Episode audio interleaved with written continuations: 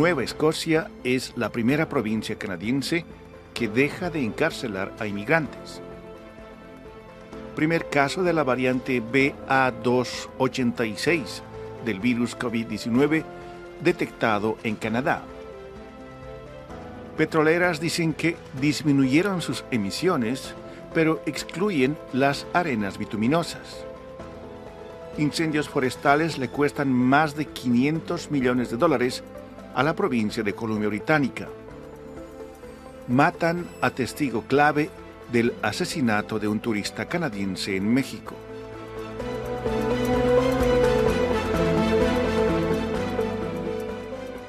Bienvenidos a la actualidad canadiense en 10 minutos al empezar este mes de septiembre de 2023. En nombre de Radio Canadá Internacional va un cordial saludo. Desde Montreal, Rufo Valencia les da la bienvenida.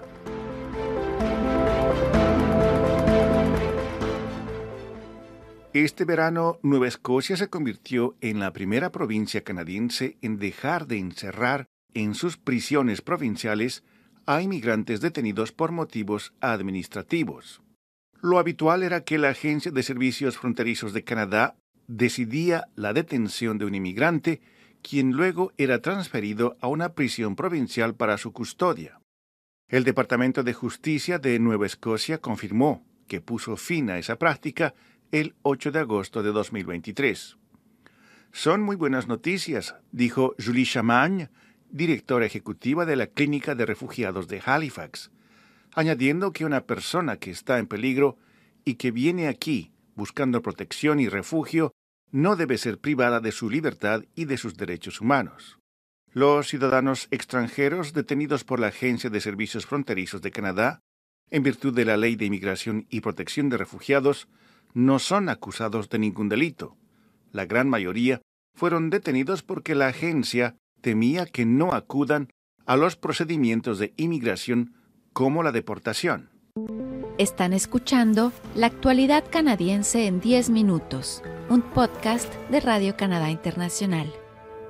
Los funcionarios de salud de la provincia de Columbia Británica informaron el 29 de agosto que fue detectado el primer caso canadiense conocido de la variante del virus BA286 del COVID-19.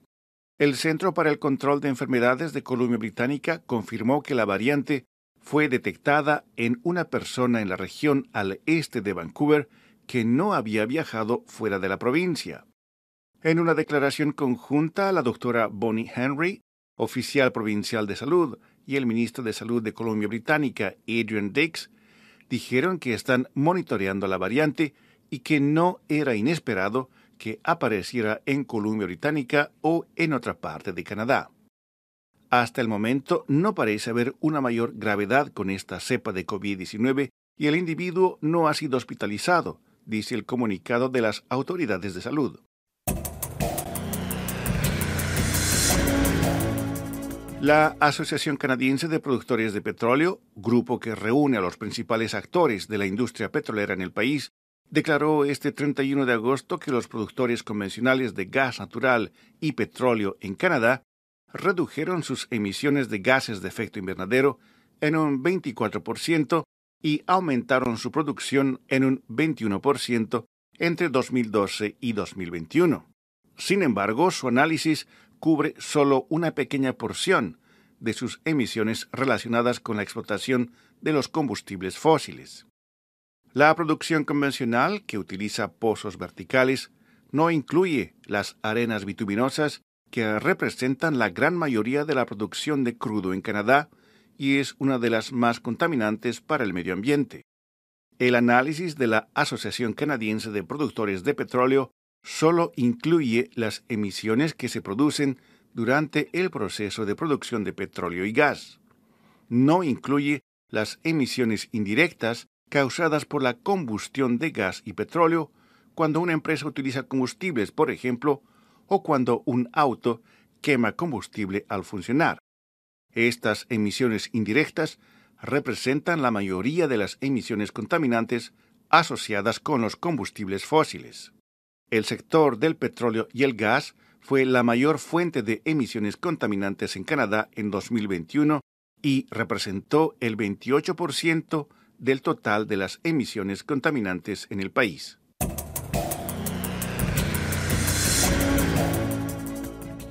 Aunque la temporada de incendios forestales aún no ha terminado en Canadá, la provincia de Columbia Británica estima que desde el primero de abril se han gastado más de 585 millones de dólares para controlar esos incendios en momentos en que el país entero atraviesa la peor temporada de incendios forestales de toda su historia.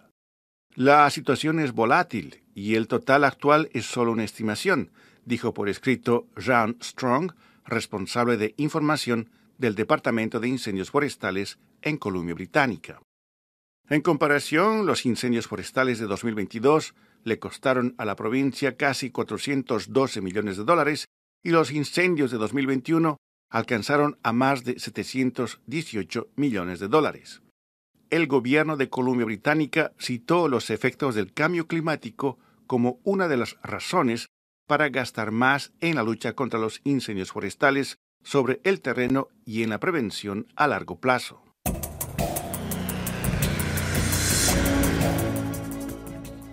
El testigo clave en el asesinato de un turista canadiense ocurrido en México en mayo también fue asesinado una semana después de haber prestado declaraciones ante las autoridades mexicanas, según el difusor público Radio Canadá.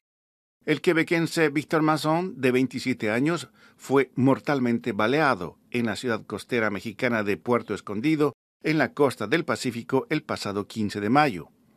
Los fiscales dijeron que el cuerpo de Masón fue encontrado en su automóvil en un vecindario donde se alojan pocos turistas. Una semana después, un testigo mexicano, Sergio Ruiz Luengas, dio una declaración a los investigadores obtenida por Radio Canadá, en la que identifica a un hombre llamado Mario Omara Sanjines López como el responsable de la muerte del turista canadiense. Sanjines López fue acusado formalmente de homicidio según el Código Penal mexicano en junio. La Fiscalía General del Estado de Oaxaca confirmó que Ruiz Luengas fue víctima de un homicidio a finales de mayo. La entidad se negó a precisar si existe un vínculo entre los dos asesinatos o si el último crimen tenía como objetivo silenciar al testigo. La familia de Masson en Canadá solo se enteró de la muerte del testigo dos meses después de haberse cometido ese crimen.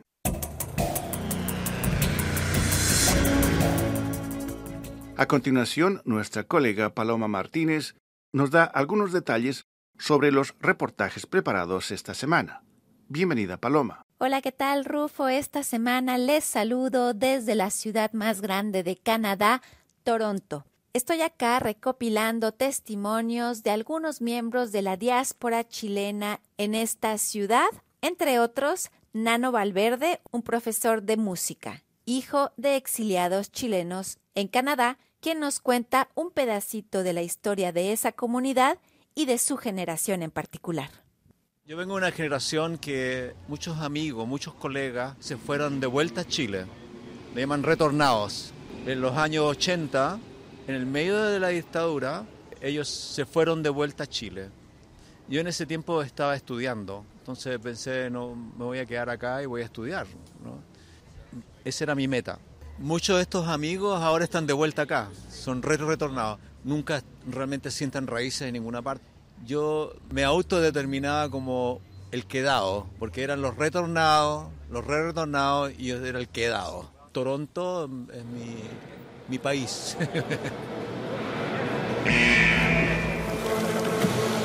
esta es la peor cosa que he olido en toda mi vida. ¿eh? Y eso que fui al baño después de Guillermo. y desde la provincia de Quebec, Richelieu, una película ambientada en una granja de producción de maíz donde trabajadores migrantes viven explotación y abuso. Dirigida por Pierre-Philippe Chevigny, Richelieu cuenta realidades humanas en las que todos participamos dice el actor quebequense de origen guatemalteco, Luis Oliva.